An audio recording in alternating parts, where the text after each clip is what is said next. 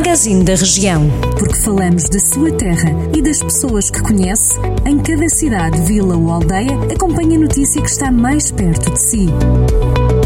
Magazine da Região. Edição de Carlos Esteves. Um ex-comandante dos bombeiros de Rezende é suspeito de ter abusado sexualmente de duas raparigas com deficiência. O homem de 50 anos foi indiciado por mais de 10 crimes de abuso sexual de pessoa incapaz de resistência pelo Ministério Público de Lamego. Os crimes terão ocorrido numa escola onde o suspeito desempenhava as funções de auxiliar. As vítimas têm cerca de 18 anos, sendo que uma delas continua a frequentar a escola. A outra já não frequenta o estabelecimento de ensino, onde o ex-comandante começou a ganhar confiança das vítimas há cerca de 3 anos anos. Segundo escreveu o Jornal de Notícias, a situação chocou a população de Rezende, de onde o arguído era reconhecido pelas funções que desempenhou nos bombeiros voluntários. O suspeito começou a abusar sexualmente da vítima mais velha no interior da escola, num local pouco frequentado pelos outros alunos e pelos professores.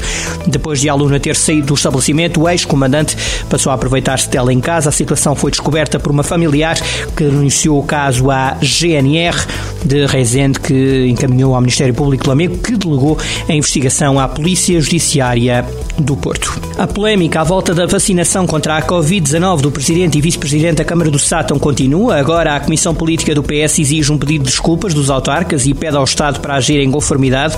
O Presidente Paulo Santos foi vacinado enquanto membro da direção da Fundação Elísio Ferreira Afonso, enquanto Alexandre Vaz também recebeu a vacina enquanto médico voluntário na Associação As Abelhinhas. Os socialistas consideram que o Presidente da Câmara não pertence à primeira linha de vacinação, pelo que diz o PS, o Presidente da Câmara de Sátão deveria ter recusado a vacinação e sugerir que fossem vacinados outros cidadãos considerados prioritários. Já quanto ao vice-presidente, os socialistas lembram que Alexandre Vaz, mesmo voluntário, não cumpre com as prioridades definidas pela DGS relativamente à vacinação. Os socialistas do Sátão referem que estes comportamentos demonstram falta de solidariedade e de respeito pelas orientações da Direção-Geral de Saúde. A Câmara de Nelas está a realizar obras de remediação de emergência nos pavimentos da variante de Nelas, depois do temporal que afetou a região nas últimas semanas. Face a esta situação, a Câmara de Nelas refere que o seu executivo tem vindo a pedir ao Governo e à Infraestruturas de Portugal o reforço das estruturas desta importante via de comunicação que constitui como ponto de entrada à Vila de Nelas e ponto de ligação também à Estrada Nacional 234. A Central Termoelétrica de Mortágua entregou vários computadores para serem dados aos alunos do agrupamento de escolas do Conselho para as aulas à distância. A entrega foi feita pelo diretor da Central Termoelétrica, que pertence ao grupo industrial Altri. A empresa já tinha doado recentemente um desfibrilhador aos bombeiros voluntários de Mortágua, além de outras doações.